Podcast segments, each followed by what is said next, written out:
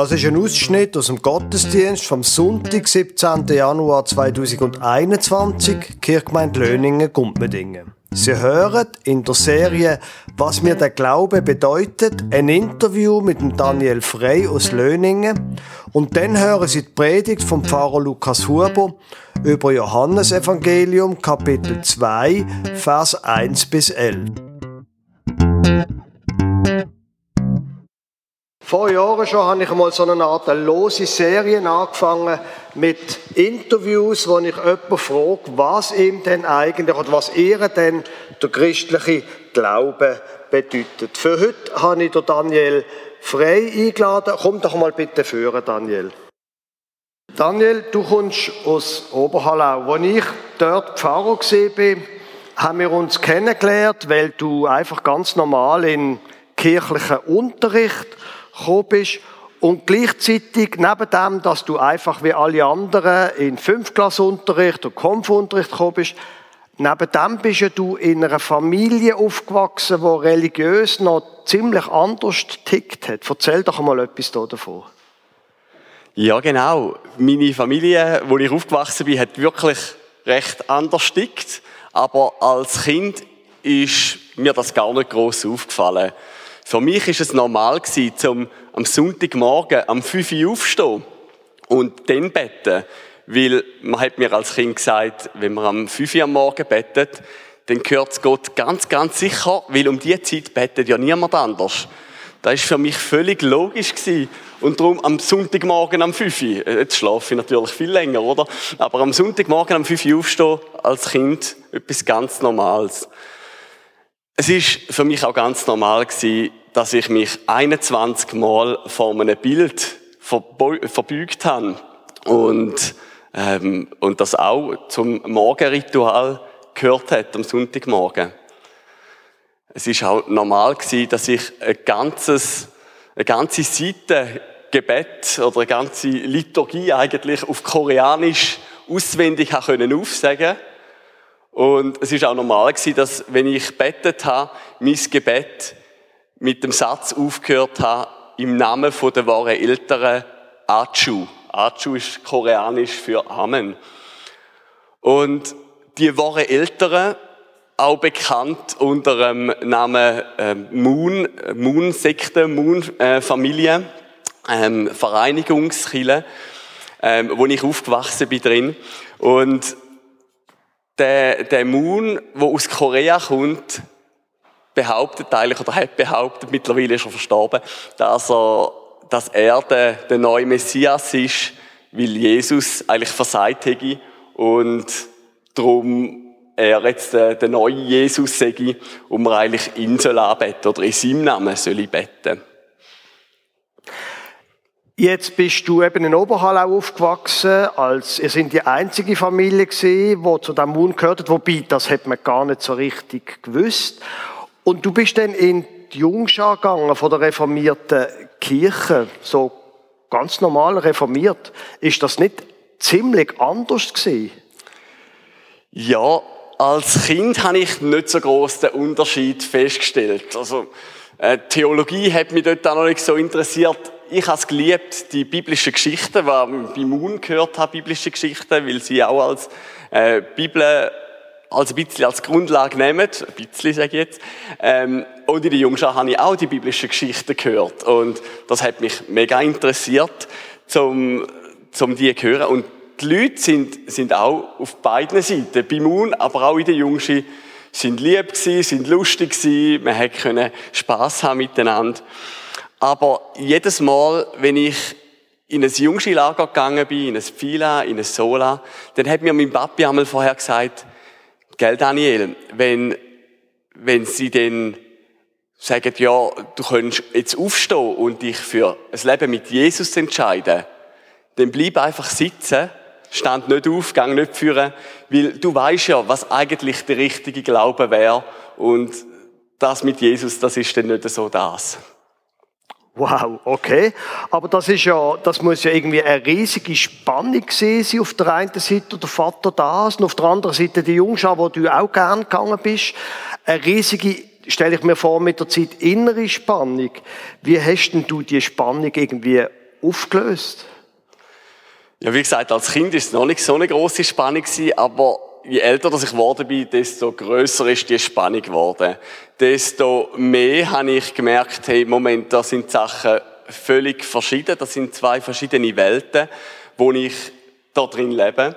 Bei den in der Jungschen auch ziemlich gleich mal in der Oberstufe bin ich Leiter geworden, Jungski-Leiter und habe angefangen Andachten machen in der, in der Jungski die biblische Geschichte erzählen und habe mich dann immer, weißt du, ganze ganze Nachmittag oder Morgen habe ich mich damit befasst ähm, und mega genau in der Bibel gelesen. Moment, ähm, also ich kann es genau so erzählen, wie man es halt in der Jungschi erzählt und nicht beim Moon, oder? Und darum habe ich mich ganz genau mit der Bibel befasst und habe dann ziemlich bald festgestellt, hey, da stimmt doch irgendetwas nicht. Das ist doch da, wo ich beim Moon lerne und da, wo in der Bibel ist, ist einfach ganz anders interpretiert oder irgendetwas dazu erfunden oder weggelassen und ähm, ist dann irgendwie nicht mehr so ganz aufgegangen für mich.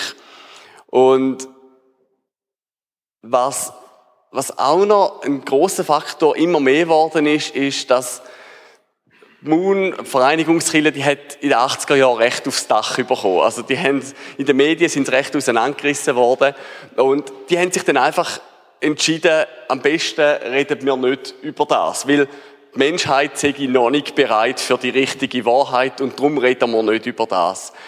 Und das ist dann auch zu einem Konflikt geworden, weil die Jungschar dort habe ich gelernt, hey, man kann jedem das Evangelium erzählen, man kann jedem von Jesus erzählen, man darf in der ähm, Bibel das, das öffentlich und auch wenn man vielleicht als Christ nachher drunter kommt, verfolgte Christen, wo ich, wo ich dann mehr davon gehört habe, ist das, ähm, ist das etwas, etwas nicht Schlimmes und, und wo das, ja, dass das gut ist dass man das Evangelium darf weiter erzählen Und bei Moon ist das einfach nicht gegangen. Es hat geheißen, nein, die, die Wahrheit, wir haben zwar die Wahrheit, wir wissen, wie es richtig wäre, aber red mit niemandem drüber. Und das ist ein, ein rechter Konflikt geworden. Und ich habe dann äh, bei den die Leiter vom Moon habe ich in einem Camp angefangen, immer mehr mit Fragen stellen, Sachen, die ich in der Bibel gelesen habe.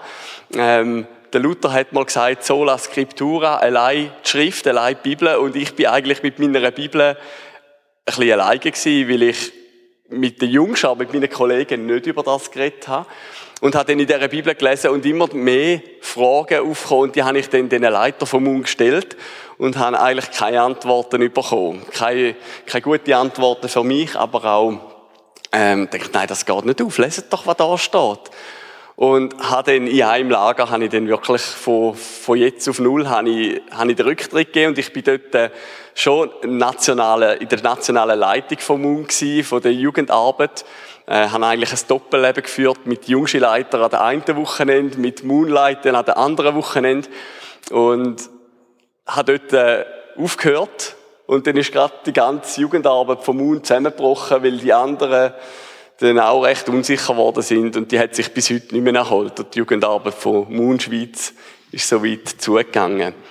Genau, und so habe ich mich dann für, ja, für ein Leben mit Jesus entschieden, für den christlichen Glauben. Hat noch ein Zeit gebraucht, bis ich mit meinem jüngsten Team darüber reden konnte, ähm, was ich für einen Hintergrund habe, weil die haben das ja wirklich gar nicht gewusst. Niemand hat ähm, das erfahren. Aber ich darf heute sagen, dass meine Familie auch äh, sich für Jesus entschieden hat und, und nicht mehr beim Mund ist. Und das freut mich natürlich sehr. Und heute würdest du sagen, bist du wie eine Art ein normaler Christ. Jetzt ist ja die Serie, was mir der Glaube bedeutet. So der normale christliche Glaube. Wie lebst du das aus? Ja, ich lese immer noch sehr viel in der Bibel. Ich habe mittlerweile auch Theologie studiert und finde es mega spannend. Ich finde immer wieder neue Stellen, neue Sachen in der Bibel. Und ich lebe das so aus, dass ich am Morgen circa drei Viertelstunde bis eine Stunde in der Bibel lese. Ich mache das meistens so, dass ich eine Papierbibel vor mir habe, wo ich lese und aber einen Kopfhörer im Ohr, wo ich mir über eine YouVersion-App, eine Bibel-App, den Text auch vorlesen lassen. Dann kann ich viel besser mithalten oder viel besser mitlesen und ähm, schweife vielleicht auch weniger ab, weil am Morgen manchmal ist man noch ein bisschen müde oder manchmal ähm, drücke ich dann Pausen und fange irgendwo in einer Studienbibel lesen oder denke, wie ist jetzt das genau gewesen? Ähm, Gebet finde ich auch etwas sehr Wichtiges für meinen Glauben. Da habe ich am Anfang mit so mit Listen geschafft, Gebetslisten, für was kann ich beten, für verfolgte Christen, für ähm, Freunde, für Familie. Und habe gemerkt, dass das ziemlich schnell unübersichtlich wird und dass ich ziemlich äh, bald vielleicht auch die Liste nicht dabei habe, wenn ich unterwegs bin oder so. Und auch da habe ich eine App, eine Gebet-App, wo, wo ich die Gebetsanliegen kann eintragen und wenn ich an der Bushaltestelle stehe, kann ich zum Beispiel auch dort äh, schnell ins Gebet-App schauen und für zwei, drei Leute beten. Und ich merke, wenn ich für, für Menschen bete, dann am Morgen, dann äh, kommen mir den Tag durch viel mehr in den Sinn oder ich schreibe mir vielleicht mal, hey, wie geht's dir jetzt oder was, was beschäftigt dich? Ähm, was meine Frau Tabea und ich auch machen, ist nach dem Mittag, wir, tun wir äh, aus einem Andachtsbuch etwas lesen oder für Missionare ähm, aus dem Gebetsbrief lesen und beten dann auch gerade für das. Und am Abend, das ist mir als harmoniebedürftige Person sehr wichtig, dass ich am Abend, bevor wir, ähm, bevor wir gehen schlafen, tun wir auch nochmal zusammen beten und Tage so abschliessen.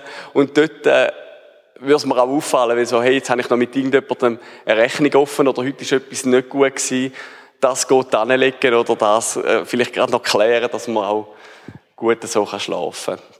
Und was ich dort mal, das ist jetzt 13, 14 Jahre her, äh, wo ich, wo ich mich für den christlichen Glauben entschieden habe, habe ich gedacht, oh, irgendwann, aus einer Angst heraus vielleicht, irgendwann kommt vielleicht der Moment, wo ich zweifle, wo ich denke, hey, vielleicht ist es doch falsch oder ich rühre alles über den Haufen. Und habe angefangen, ein, ein Tagebuch zu schreiben oder so ein Heft, ich mache das auf dem Computer, wo ich alles aufschreibe, was ich mit Gott erlebe. Wo ich gesagt habe, das würde ich niemandem sonst zeigen, da würde ich einfach für mich lesen, falls ich mal zweifle und denke, hey, vielleicht gibt es ja den Gott doch nicht oder vielleicht ist gleich wieder Moon richtig oder irgendetwas anderes. Und ich bin fast verschrocken, als ich letztens geschaut habe, wie viele Seiten, das sind schon über 40 Seiten mit Sachen, die ich mit Gott erlebt habe, wo, ja, wo ich immer wieder kann gehen auch nachlesen oder etwas dazu schreiben. Und das stärkt jedes Mal mein Glauben wieder zum sehen, hey, da habe ich aufgeschrieben, da hat mir nicht irgendjemand erzählt. Ähm, oder ist irgendetwas, sondern das habe ich erlebt mit Gott. Und das finde ich mega schön. Für den heutigen Sonntag schlägt die Predigtextordnung einen Abschnitt vor aus dem Johannes-Evangelium. Nämlich gerade der Anfang vom zweiten Kapitel, zweites Kapitel vom Johannesevangelium 1 bis 11. Und am dritten Tag war eine Hochzeit zu Kana in Galiläa und die Mutter Jesu war da. Jesus aber und seine Jünger waren auch zur Hochzeit geladen. Und als der Wein ausging, spricht die Mutter Jesu zu ihm, Sie haben keinen Wein mehr. Jesus spricht zu ihr, was habe ich mit dir zu schaffen, Frau? Meine Stunde ist noch nicht gekommen. Seine Mutter spricht zu den Dienern, was er euch sagt, das tut. Es standen aber dort sechs steinerne Wasserkrüge für die Reinigung nach jüdischer Sitte und in jeden gingen zwei oder drei Maße.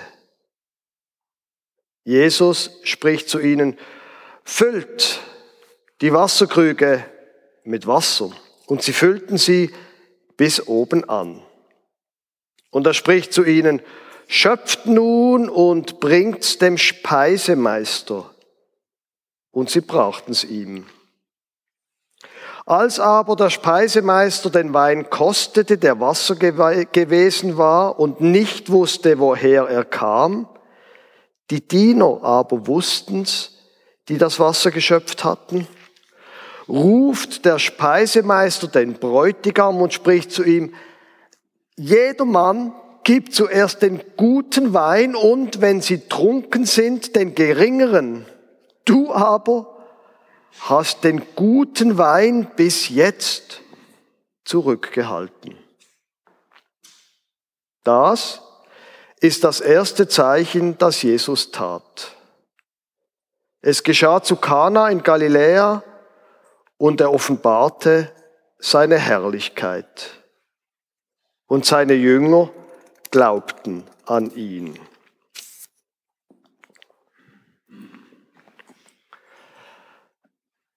Liebe Gemeinde, stellen Sie sich vor, Sie sind 30 Jahre lang geheiratet gewesen mit einer sehr berühmten und wichtigen Frau. Und dann stirbt die Frau und weil sie so wichtig ist, kommt der Journalist und fragt sie, wie ist denn, was ist denn das für eine Person gewesen? Ich glaube, sie würden nicht sagen, also manchmal ist sie zu spät gekommen, das hat mich genervt. Und die Arbeit ist ihr manchmal wichtiger als ich. Wahrscheinlich würden sie dann überlegen, hm, und sie würden etwas wirklich Wichtiges erzählen, oder? Also ähnlich müssen Sie sich das vorstellen mit dem Johannesevangelium. Wir sind hier im zweiten Kapitel und der Johannes hat schon ein Kapitel erzählt und er hat philosophisch große Gedanken dort hineingepackt. Im ersten Kapitel heißt es, also fängt gerade so an, das Johannesevangelium, im Anfang war das Wort und das Wort war bei Gott und Gott war das Wort. Dasselbe war im Anfang bei Gott. Alle Dinge sind durch dasselbe gemacht und ohne dasselbe ist nichts gemacht, was gemacht ist. In ihm war das Leben und so weiter. Also wahnsinnig philosophisch große Gedanken, gerade am Anfang von dem Evangelium.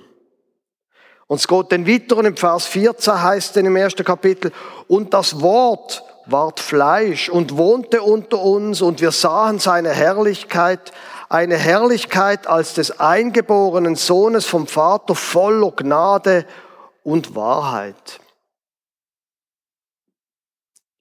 Und nach dem wahnsinnig bedeutungsschwangeren Intro von dem Evangelium kommt die erste Geschichte. Und die erste Geschichte, die muss gerade so richtig, die muss so richtig einfahren, oder? Und was erzählt der Johannes als erstes für eine Geschichte? Zum Erklären, was das genau bedeutet mit dem Universum und das Wort ward Fleisch und alles. Er erzählt eine Geschichte, wo Jesus wie macht. Und wo er einem jungen Liebespaar aus einer peinlichen Situation raushilft. Und das soll jetzt erklären, was so Johannes im ersten Kapitel da groß philosophisch referiert hat. Vielleicht lohnt es sich, dass man die Geschichte noch mal kurz durchgehen und dann am Schluss noch probieren zu überlegen, was das jetzt eigentlich könnte mit uns zu tun haben. Wenn das ja offenbar soll eine wichtige Geschichte sein, wo der Johannes da am Anfang erzählt. Also, am dritten Tag war eine Hochzeit zu Kana in Galiläa und die Mutter Jesu war da. Jesus aber und seine Jünger waren auch zur Hochzeit geladen. Interessant ist, der Vater von Jesus wird nicht erwähnt. Ich glaube nicht, dass die geschieden sind. Ich glaube nicht, dass der Vater so ein unmöglicher Mensch gewesen wäre, dass er nicht eingeladen worden wäre. Die einzige logische Erklärung ist, dass offensichtlich der Vater schon gestorben ist. Er taucht nämlich nach der Weihnachtsgeschichte nie mehr auf. Man muss wahrscheinlich davon ausgehen, dass der Vater, der Josef, also tot ist. Aber die Mutter von Jesus ist eingeladen. Möglicherweise eine Verwandte, sie ist aus der Gegend. Und Jesus ist auch eingeladen, vielleicht weil er halt der erste Sohn ist von der Maria, wo eingeladen war. Und wenn Jesus eingeladen war, dann sind auch seine Freunde eingeladen und Jesus ist offenbar schon als Rabbi unterwegs. Also, die sind jetzt alle an dieser Hochzeit. Und Hochzeiten damals, das ist ein bisschen anders als wie bei uns. Die hat man über Tage gefeiert, so sieben Tage oder so. Und da ist Einkommen und Gehen gesehen, nicht so, dass man genaue Listen hat und dann macht man an den Tisch genaue Kärtchen, wo jetzt der Onkel Peter und Tante Trudi sitzt, sondern da ist das ganze Dorf gekommen und die Leute drumherum und dann sind sie wieder gegangen und haben Sachen zu tun gehabt und ein riesen Fest. Und als der Wein ausging, spricht die Mutter Jesu zu ihm, sie haben keinen Wein mehr. Sprachlich ist der Johannes ziemlich lustig. Zum Beispiel in diesem Abschnitt. Er wird ja offensichtlich, wenn das stimmt, was ich vorher gesagt habe, er wird ja offensichtlich einen großartigen philosophischen Gedanken jetzt hier in einem Beispiel erklären. Aber das, was passiert, das versteckt er alles in einem Nebensatz. Also, dass der Wein ausgegangen ist, das ist im Johannes nicht einmal ein Hauptsatz wert. Und dass nachher das Wasser zu Wein wird, ist ihm auch kein Hauptsatz wert. Wird auch in einem Nebensatz so erwähnt. Als der Wein ausging, ein Nebensatz, spricht die Mutter Jesu zu ihm, sie haben keinen Wein mehr. Wieso redet ihr so zu ihm? Soll er jetzt etwas machen? Oder nicht? Wenn meine Frau mich über so etwas informiert und ich den Eindruck eigentlich will sie mir sagen, ich soll jetzt etwas machen, dann regt es mich auf. Die Antwort von Jesus ist relativ klar. Jesus spricht zu ihr, was habe ich mit dir zu schaffen, Frau? Meine Stunde ist noch nicht gekommen wenn man es im Griechischen anschaut, heißt was er dort wie eine Art Zeit, und darum hat es Luther da so ein bisschen mehr frei übersetzt. Was haben wir beide gemeinsam, Frau? Was ist dir und mir quasi gemeinsam, Frau? Meine Stunde ist noch nicht gekommen. Und man kann das wie eine Art übersetzen mit dem, dass Jesus da sagt, Frau, du beschäftigst dich mit Essen und Trinken. Meine Sachen, meine Stunde, das sind mehr so die, die grossen Sachen. Das sind mehr irgendwie so, stelle ich mir das vor. Auch wenn das nicht eine sehr freundliche Antwort ist, ist ja lustig, was als nächstes passiert.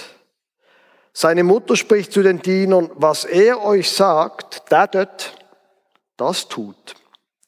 Es standen aber dort sechs steinerne Wasserkrüge für die Reinigung nach jüdischer Sitte und in jeden gingen zwei oder drei Maße. Man hat früher noch, wenn man an ein Fest gegangen ist und auch während ein Teil von der, äh, von der Hochzeitszeremonie sind rituelle Waschungen gesehen. Das sind nicht Wasserkrüge gesehen, wo man braucht hat zum die Hände waschen so wie wir heute beim Eingang in die Kirche uns desinfizieren oder die Hände waschen. Da ist um rituelle Reinigung gegangen. Und es sind sechs Krüge zwei oder drei Maß jedes. Ein Maß sind ungefähr 39 Liter gewesen. Wenn man das so zusammenrechnet, müssen das zwischen 500 und 700 Liter Wasser gewesen sein. Eigentlich noch relativ viel. Die haben noch etwas zu tun gehabt. Irgendjemand draussen von einem Brunnen Wasser holen. Aber gut, wenn es ein Rabbi sagt, dann macht man es halt. Und sie können übrigens auch nochmal rasch gesprungen, sich überlegen, der Jesus hat fünf, über 500 Liter Wein gemacht. Wer hätte das alles sollen trinken? Kein Wunder redet, redet der andere dann davon, dass sie betrunken werden. werden. Jesus spricht zu ihnen, füllt die Wasserkrüge mit Wasser und sie füllten sie bis oben an. Und er spricht zu ihnen, schöpft nun und bringt's dem Speisemeister. Und sie brachten's ihm. Da, wo da mit Speisemeister übersetzt ist, das würde mir heute äh, in, bei einer Hochzeit der Tatschmeister nennen. Da, wo sich so ein bisschen um alles kümmert. Irgendein guter Freund vom Brütigam. Haben Sie sich übrigens schon einmal überlegt, die Diener da, haben das Wasser in die Krüge geschüttet und jetzt sollen sie schöpfen und dem Tatschmeister bringen. Also ich war mir schön blöd vorgekommen. Aber gut, offensichtlich, der Rabbi Jesus hat schon einen Ruf gehabt, dann macht man es halt.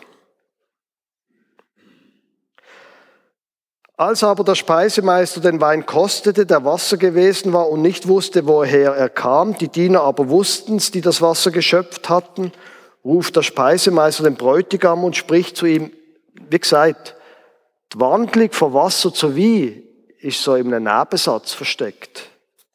Und der Tatschmeister ruft der Bräutigam und sagt, jedermann gibt zuerst den guten Wein und wenn sie trunken sind, den geringeren. Du aber hast den guten Wein bis jetzt zurückgehalten. Gott, ich bin's eigentlich. Aber offensichtlich ist das, was Jesus da gemacht hat, gute wie gesehen. Klettgauer wie zum Beispiel Löninger wie, ich weiß es nicht genau. Das ist das erste Zeichen das Jesus tat. Es geschah zu Kana in Galiläa und er offenbarte seine Herrlichkeit. Und seine Jünger glaubten an ihn. Es hat offensichtlich einen Grund gegeben, dass sie dem Jesus glaubt haben. Vorher haben wir ja auch etwas von dem gehört. Warum, dass man an den Jesus glaubt und nicht an jemand anders. Und wenn wir die Geschichte so ein bisschen uns überlegen, was hat so eine Geschichte jetzt über den Gang von der Welt zu sagen und was könnte das mit uns zu tun haben? Dann glaube ich, und das war jetzt der letzte Teil von dieser Predigt, würde ich auf drei Sachen eingehen. Erstens, da Anfang vom Johannesevangelium ist ja philosophisch großartig. Er redet doch vom Universum und dem Wort und so weiter. Und irgendwann sagt er, das Wort wurde Fleisch, ist Mensch geworden. Und zum das erklären,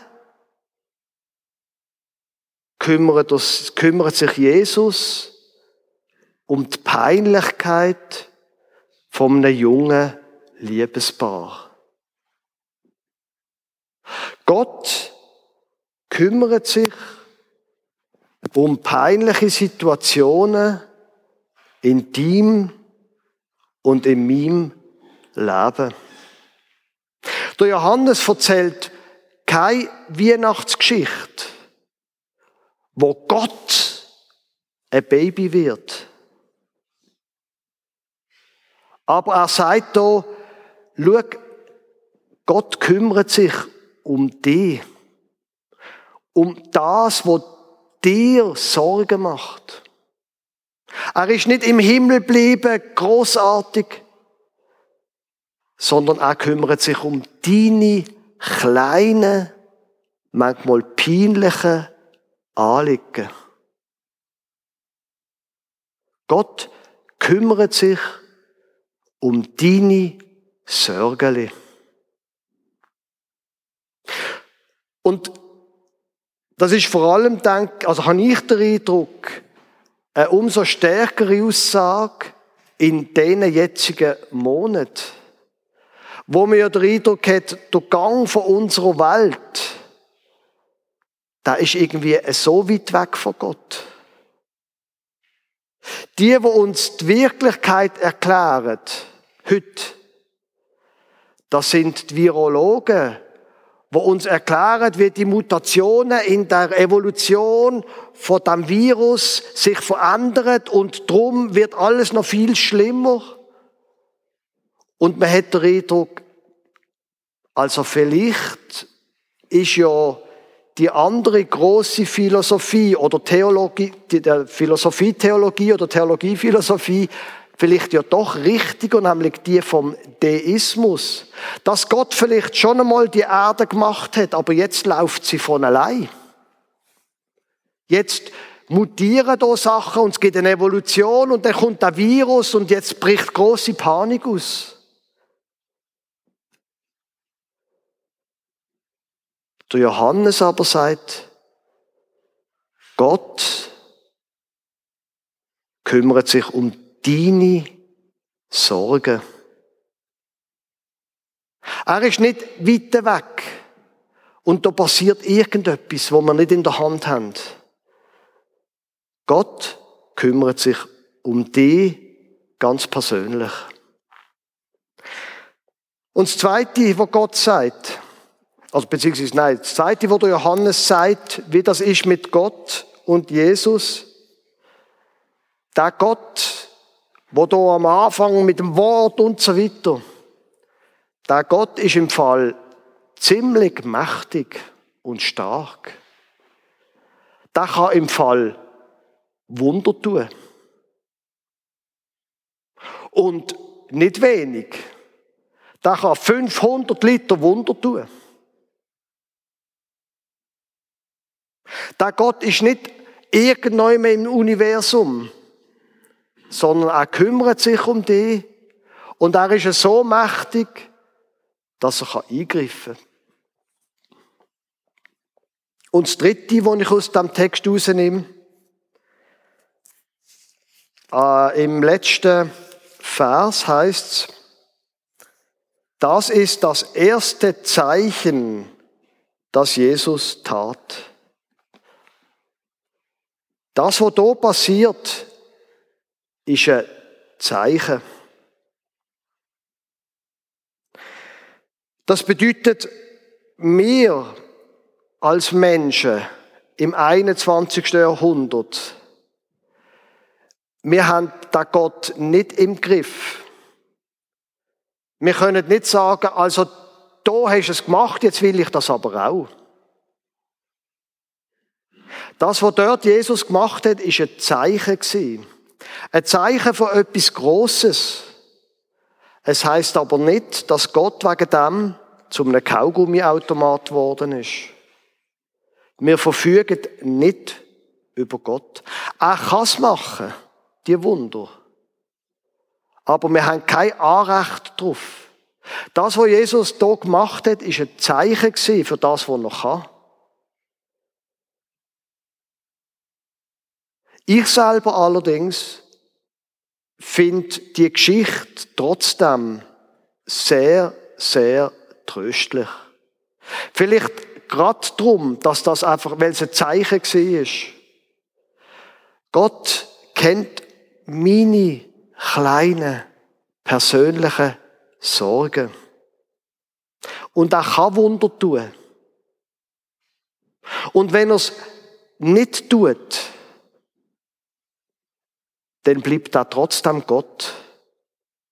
Und ich blieb trotzdem bei ihm. Weil er kann's. Und er ist Gott und nicht ich. Amen.